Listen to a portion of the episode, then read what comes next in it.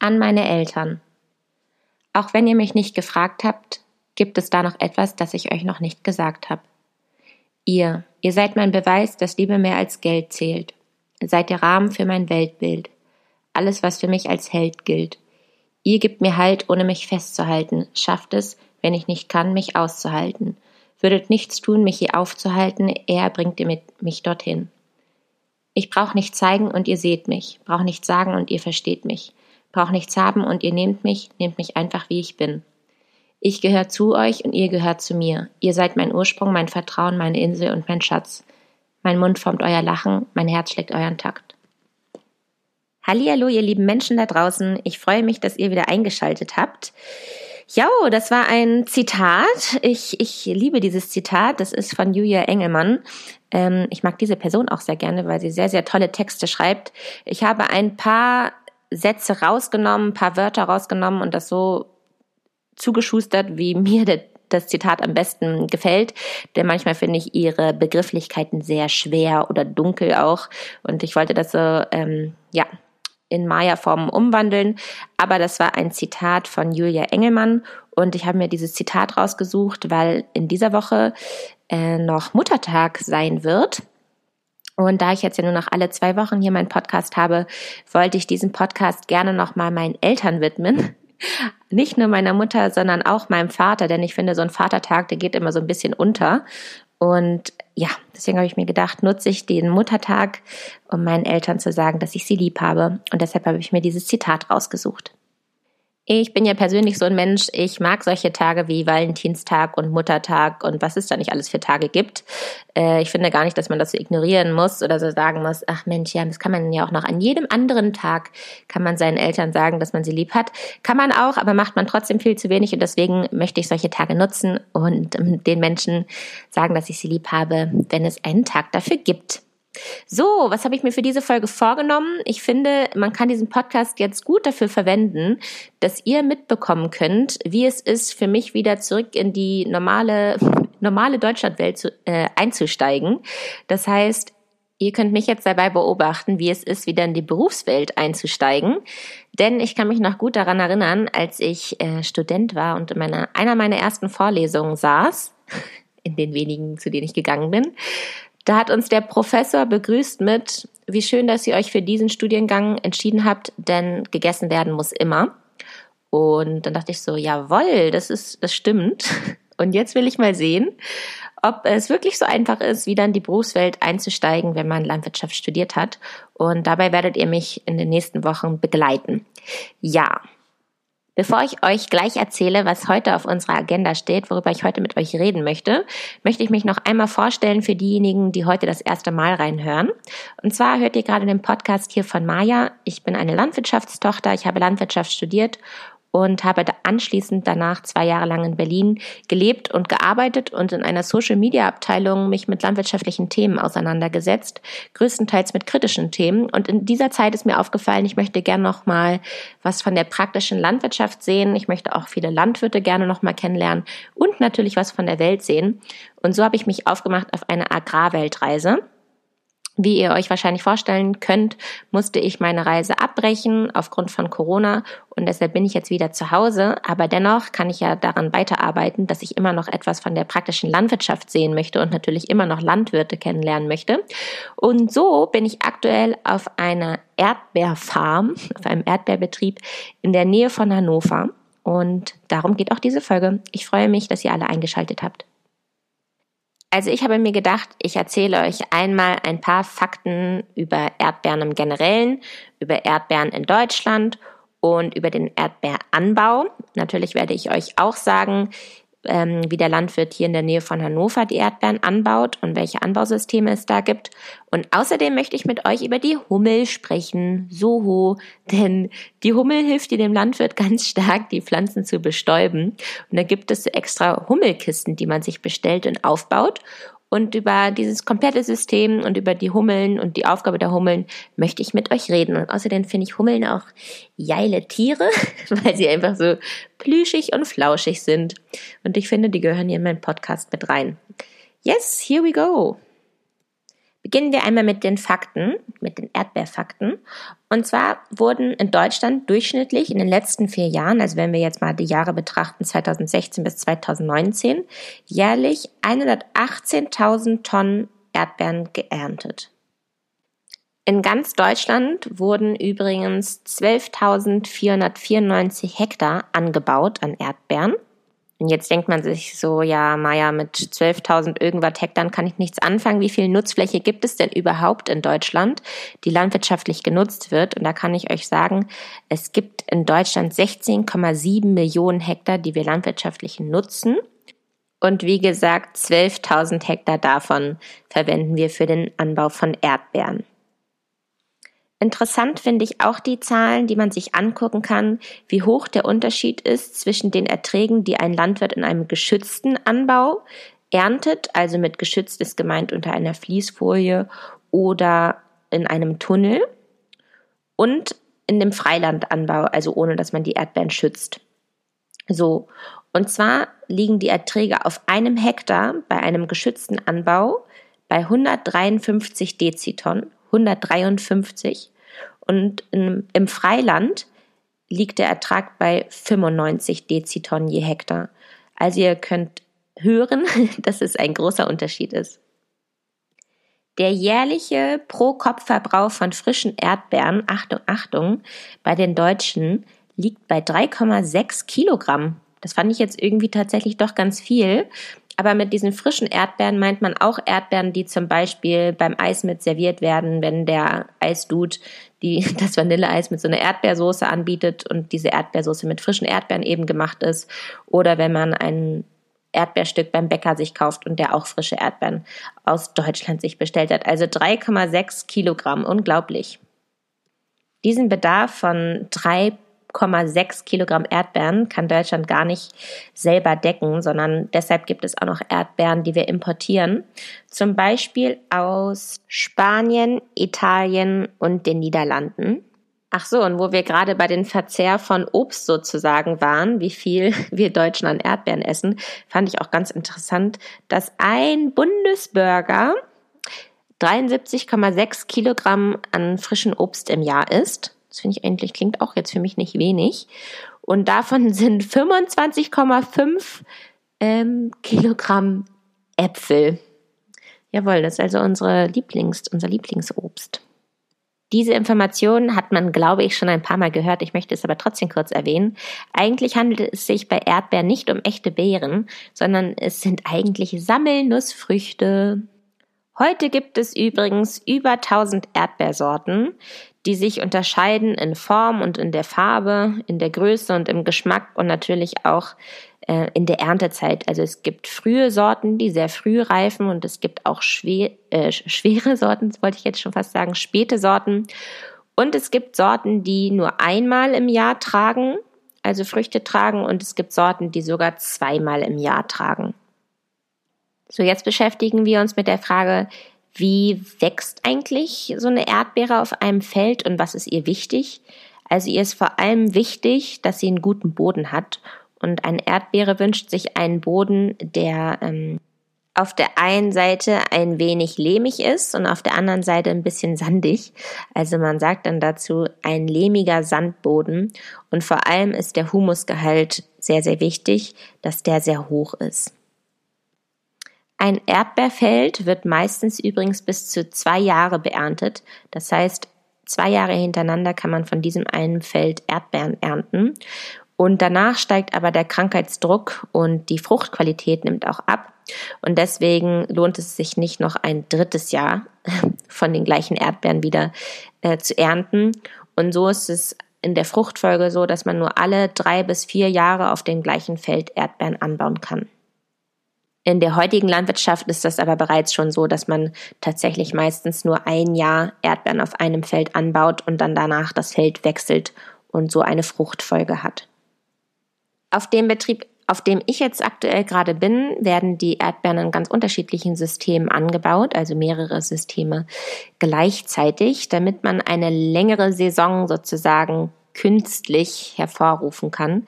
Denn ähm, je unterschiedlicher man die Erdbeeren anbaut, desto desto unterschiedlicher werden sie auch reif, desto länger kann man eine Zeit lang Erdbeeren anbieten. Ich hoffe, das konnte man irgendwie ein bisschen verstehen. Also, es gibt einmal hier auf dem Betrieb Erdbeeren, die im Tunnel angebaut werden. Das heißt, ihr könnt euch einfach ein Gewächshaus vorstellen in dem man sich wirklich aufrichtig stehend bewegen kann. Und die Erdbeeren werden innerhalb dieses Tunnels in einem Damm angebaut, in einer Reihe, immer mit einem bestimmten Abstand. Da weiß man auch ganz genau, welcher Abstand da richtig ist, damit die ähm, sich gegenseitig nicht um die Nährstoffe kämpfen und ähm, auch der Krankheitsdruck innerhalb dieses Tunnels nicht zu hoch ist. Ja, dann gibt es noch Erdbeeren, die draußen auf dem Feld angebaut werden, auch auf dem Damm. Also das kennt ihr wahrscheinlich auch von den Kartoffeln. Da hatte ich das ja auch schon gesagt, dass Kartoffeln in so einem Damm angebaut werden und ebenfalls eben die Erdbeeren, also Erdbeeren auf dem Damm. Dann gibt es Erdbeeren, die werden angebaut ähm, ohne den Damm, also flach auf dem Boden. Dann gibt es Erdbeeren, die werden abgedeckt mit Vlies.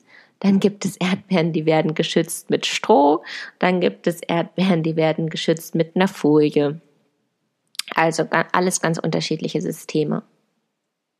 Jetzt fragt ihr euch sicherlich, ja, welche, welche Frucht ist denn da jetzt zuerst reif, beziehungsweise nicht welche Frucht, sondern in welchem System gibt es denn die frühesten Erdbeeren?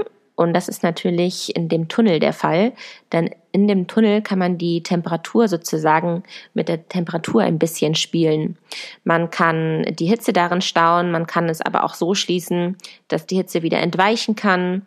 Und ähm, ja, innerhalb dieses kleinen Biotops, sage ich mal, reifen die Erdbeeren also am schnellsten und die ersten Erdbeeren, die man jetzt Ende April hatten wir die ersten Erdbeeren kaufen kann, sind auf jeden Fall Erdbeeren aus dem Tunnel. Die Erdbeeren, die wir also jetzt aus dem Tunnel ernten können, die werden natürlich künstlich bewässert, da sie ja von oben sozusagen, weil sie in dem Tunnel sind, keinen Regen, natürlichen Regen abkriegen können. Ähm, genau, werden sie also unterstützt mit einer künstlichen Bewässerung und auch innerhalb dieses Tunnels ähm, gibt es einen Pflanzenschutz. Äh, die Erdbeeren müssen geschützt werden vor vielen, vielen Pilzen und anderen Blattkrankheiten.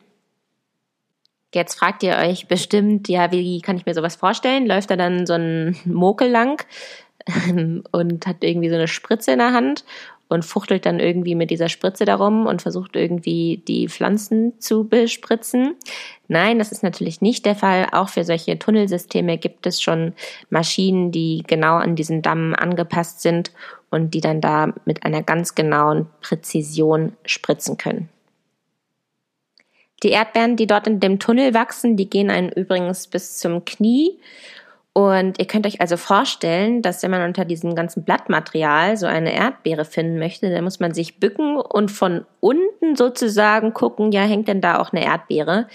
Das heißt, die ganzen Pflückarbeiten, die passieren in einer gebückten Haltung und es ist echt wahnsinnig anstrengend, sich auf dieser Höhe ähm, die ganze Zeit aufzuhalten und die Beeren zu pflücken. Also da steckt wahnsinnig viel Handarbeit drin. Wenn man hier in Deutschland deutsche Erdbeeren kauft, dann sind das wirklich von Hand gepflückte Erdbeeren. Dafür gibt es noch keine Maschinen.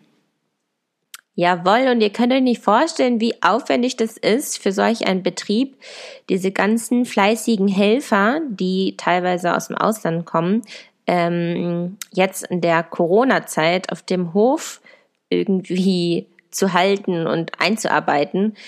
Denn es gibt so wahnsinnig viel, viele Auflagen, die ein Betrieb da einhalten muss, selbstverständlich. Und zwar fing das schon an ähm, damit, dass man den Flug bestellen musste. Und es gab einen ganz bestimmten Flug, da konnte man dann auch nicht entscheiden, wo sie eigentlich landen sollen, sondern die wurden dann irgendwo in Deutschland sozusagen ähm, hingeflogen. Also einmal war es jetzt in Düsseldorf und einmal war es in Hamburg.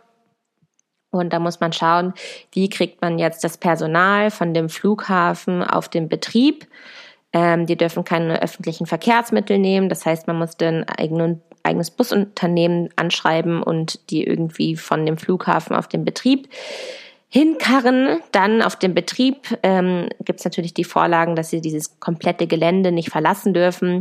Sie dürfen auch nicht in großen Gruppen ähm, pflücken gehen. Sie dürfen nicht in großen Gruppen sich generell aufhalten, sei es bei den morgendlichen ähm, Besprechungen oder auch beim Essen.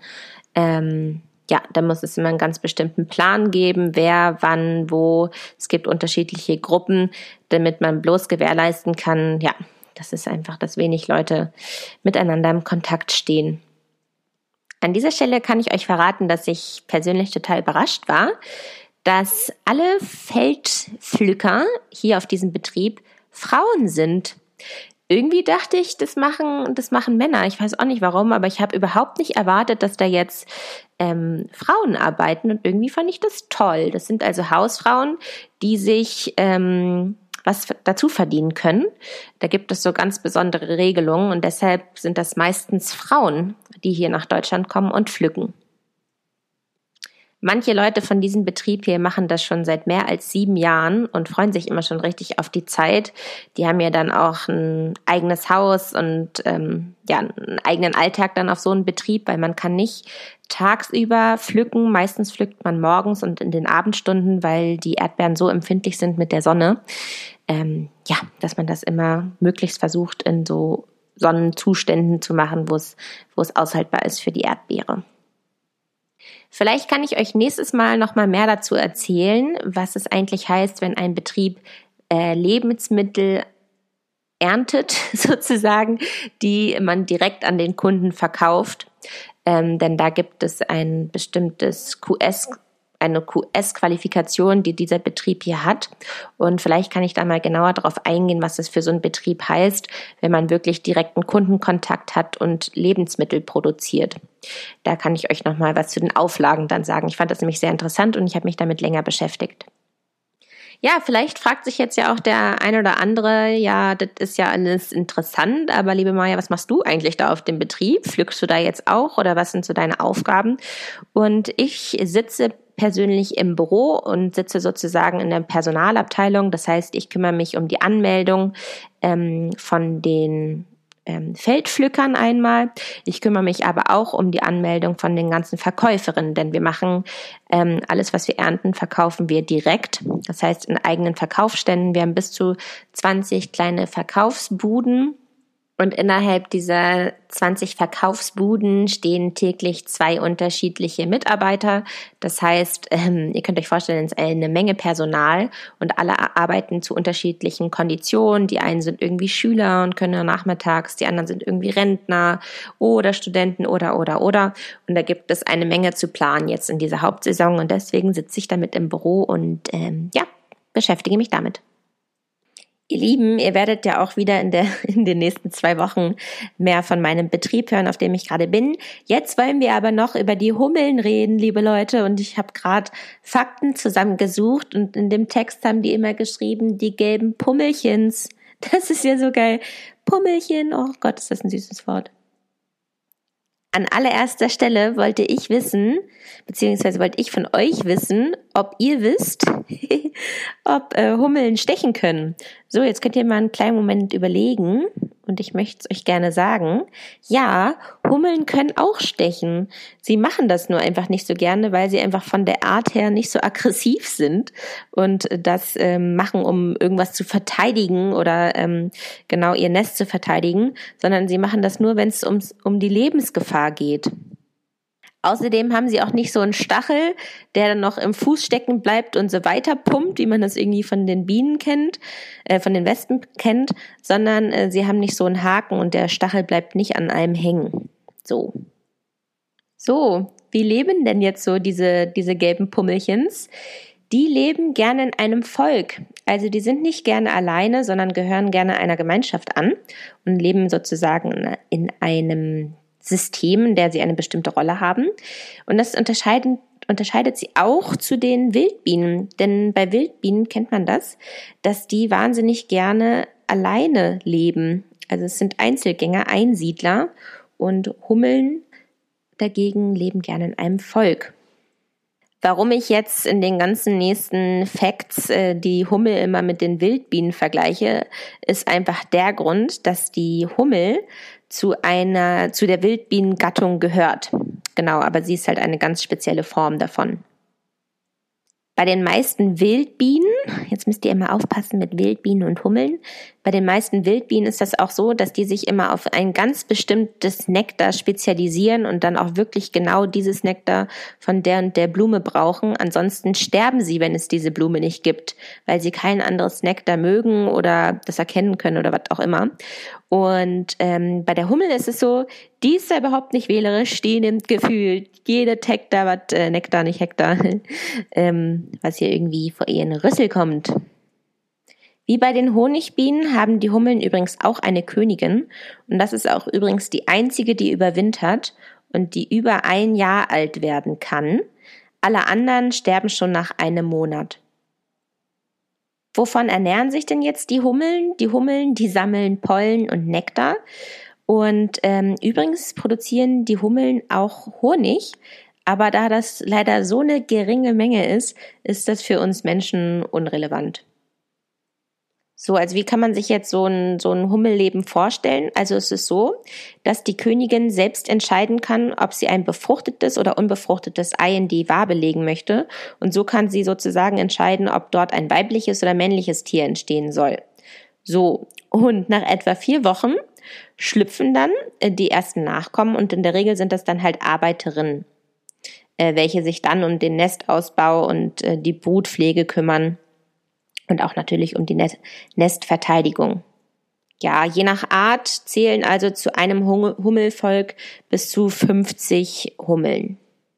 Meistens herrscht in so einem Volk ein weiblicher Überschuss und dann ist es so, dass die Königin ähm, im Sommer wieder anfängt, unbefruchtete Eier zu legen und daraus entstehen dann immer die männlichen Drohnen, so nennt man die dann. Jetzt haben wir also einmal gehört, wie solche Hummeln leben, was sie für eine Lebensform haben. Jetzt wollen wir natürlich auch wissen, warum ist die so sinnvoll für einen Landwirten. So, und wir haben ja schon gehört, dass mittlerweile viele Erdbeeren auch in einem Tunnel angebaut werden. Das heißt, in einem Gewächshaus, so kann man sich das eher vorstellen. Und das ist natürlich wichtig, dass die Erdbeeren in der Blütezeit auch bestäubt werden. Und äh, das machen normalerweise viele, viele unterschiedliche Insekten. Und auch die haben immer noch Zugang in diesen Tunnel, da man die Seiten ähm, hier auf diesem Betrieb so aufklappen kann. Das heißt, es können auch noch andere Insekten in diese Tunnel kommen. Aber natürlich kann man die Bestäubungsleistung auch sozusagen künstlich erhöhen, indem man sich solche Hummelkisten aufstellt. Ja, und äh, die Hummeln kommen dann in einem großen Volk habe ich meinte ich ja eben schon, ähm, bis zu 50, teilweise auch 100 Hummeln. Und die ganzen fleißigen Arbeiterinnen, die bestäuben dann die einzelnen Erdbeerblüten. Und die Hummeln, die haben die Besonderheit, dass die einen besonders langen Rüssel haben. Das heißt, sie können ganz tief in diese Blüte eindringen. Und dadurch, dass sie so plüschig sind, klebt auch immer besonders viel ähm, Pollen an, an, an der Hummel. Und äh, ja, so ist die Bestäubungsleistung einfach wahnsinnig hoch und für den Landwirt sehr, sehr wichtig, die einzelnen Erdbeeren zu befruchten. In so einem Hummelkasten befindet sich auch übrigens immer Zuckerwasser, damit die Hummeln auch besonders leistungsfähig sind. Und was ich auch niedlich bzw. lustig finde, ist, dass sie eine ganz besondere Farbkonstellation haben, so ein Hummelkasten. Also der hat so einen blauen Eingang, weil Hummeln schnell orientierungslos sind. Und damit die auch wirklich wieder zurückfinden und wissen, wo das Nest ist, wo das Volk ist, ähm, hat man sich da ganz viele Gedanken drum gemacht und weiß jetzt, auf welche Farben sie besonders reagieren. Und sie reagieren auf einen blauen Eingang. Ihr Lieben, ich könnte jetzt noch wahnsinnig lange über diese dicken Pummelchen sprechen, aber ich glaube, ich muss hier jetzt mal Schluss machen. Vielleicht können wir ja noch mal in der nächsten Folge die Frage klären, ob es wirklich ein Weltwunder ist, dass so eine dicke Hummel fliegen kann und ob das überhaupt, ähm, wie sagt man, physikalisch möglich ist mit dem Gewicht und der Flügelgröße. Ähm, das werde ich noch mal bis zur nächsten Podcast-Folge klären. Jetzt, liebe Leute, kommen wir zu meinem Wunsch und zu meinem Abschluss. Ich weiß, dass mir viele von euch äh, schon seit meiner ersten Folge zuhören, worüber ich mich wahnsinnig freue. Äh, gefühlt wart ihr also alle mit mir auf Weltreise. In einer meiner ersten Folgen habe ich euch davon erzählt, dass ich auf einem Spargelbetrieb mal gearbeitet habe und dass dort äh, Wanderopis bei mir zu Besuch waren. Vielleicht könnt ihr euch an die Folge erinnern. Und ähm, mir haben ganz, ganz viele Leute gesagt, dass sie das total berührt haben, welches Gespräch ich mit diesen Wanderopis hatte, denn damals hatte ich mit denen über äh, das Sorgentelefon gesprochen, weil der eine Opi äh, an so einem Sorgentelefon gearbeitet hat, also sich mit Leuten beschäftigt hat, die gerade an ihrem Leben zweifeln und dann so ein Sorgentelefon Gespräch haben möchten. Und dafür hat der Opi halt gearbeitet. So, und jetzt arbeite ich ja gerade auf dem Erdbeerbetrieb und auch hier habe ich natürlich Kundenkontakt und vor allem habe ich auch das Betriebstelefon immer an der Hand. Und äh, jeder, der also mit dem Erdbeerbetrieb in Kontakt treten möchte, ruft auf diesem Betriebstelefon an, wo ich jetzt immer rangehe. Ja, und natürlich wird er größtenteils angerufen, um irgendwie nachzufragen, ob wir denn schon offen haben und ob es denn schon die ersten Erdbeeren gibt. Und äh, letzte Woche hat das Telefon geklingelt und ich bin also rangegangen und dann war eine niedliche Operstimme auf der anderen Seite und die meinte so, schönen guten Tag, ich habe da mal eine Frage. Und ich dachte mir schon, so, der redet schon so langsam, der hat sich gerade richtig viel Zeit genommen für dieses Telefonat. Und dann meinte er so schon so, ohne dass ich irgendwas äh, sagen konnte, ja, also wissen Sie, ich habe mir das nämlich hier in meinen Notizkalender äh, markiert, dass ich auch im letzten Jahr bei Ihnen war, zu dieser Zeit in etwa. Und äh, dass es im letzten Jahr da auch schon bei Ihnen dann die Erdbeeren gab. Und da meinte ich halt, ja genau, wir haben schon offen, es gibt schon seit ein paar Tagen Erdbeeren und jawollo. Und dann meinte er so, ja, also wissen Sie, weil ich kaufe nämlich schon seit, und ich glaube, er hatte 16 Jahren gesagt, seit 16 Jahren da bei Ihnen auf dem Betrieb. Und mit wem spreche ich denn da gerade? Und war so super interessiert und wollte dann wissen, wer ich bin und was ich da mache und wer dann noch auf dem Hof jetzt lebt und überhaupt. Und ähm, ja, er wollte mir also sagen, dass er ganz, ganz dankbar ist, dass er schon seit seit so vielen Jahren jetzt bei uns Erdbeeren kaufen kann und dass die ja so toll schmecken und dass er sich das jedes Jahr aufs Neue in seinen Kalender markiert und sich immer freut, wenn es dann zu diesem Tag kommt. Und da habe ich mir gedacht, ach Mensch, ist das putzig. Sowas finde ich ja zu niedlich, wenn man irgendwie so einen Stammkunden hat und wenn man so alte Traditionen irgendwie pflegt und ähm, ja einfach so ein treuer Kunde ist. Und ihr wisst ja, gerade ist ja Corona-Time und man hört es viel, aber man soll ja die lokalen äh, Unternehmen unterstützen. Und vielleicht könnt ihr euch irgendwo eine Stammkundschaft aufbauen. Das wäre jetzt so mein Wunsch, dass man sich das mal so ein bisschen zu Herzen nimmt, wirklich dann einfach ähm, die lokalen Leute zu unterstützen und ein Stammkunde zu werden. Das ist mein Wunsch. Ihr Lieben, das war's jetzt aber auch schon. Und wie immer möchte ich diese Podcast-Folge meiner Sina widmen. Und ich freue mich auf euch wieder in zwei Wochen. Tschüss.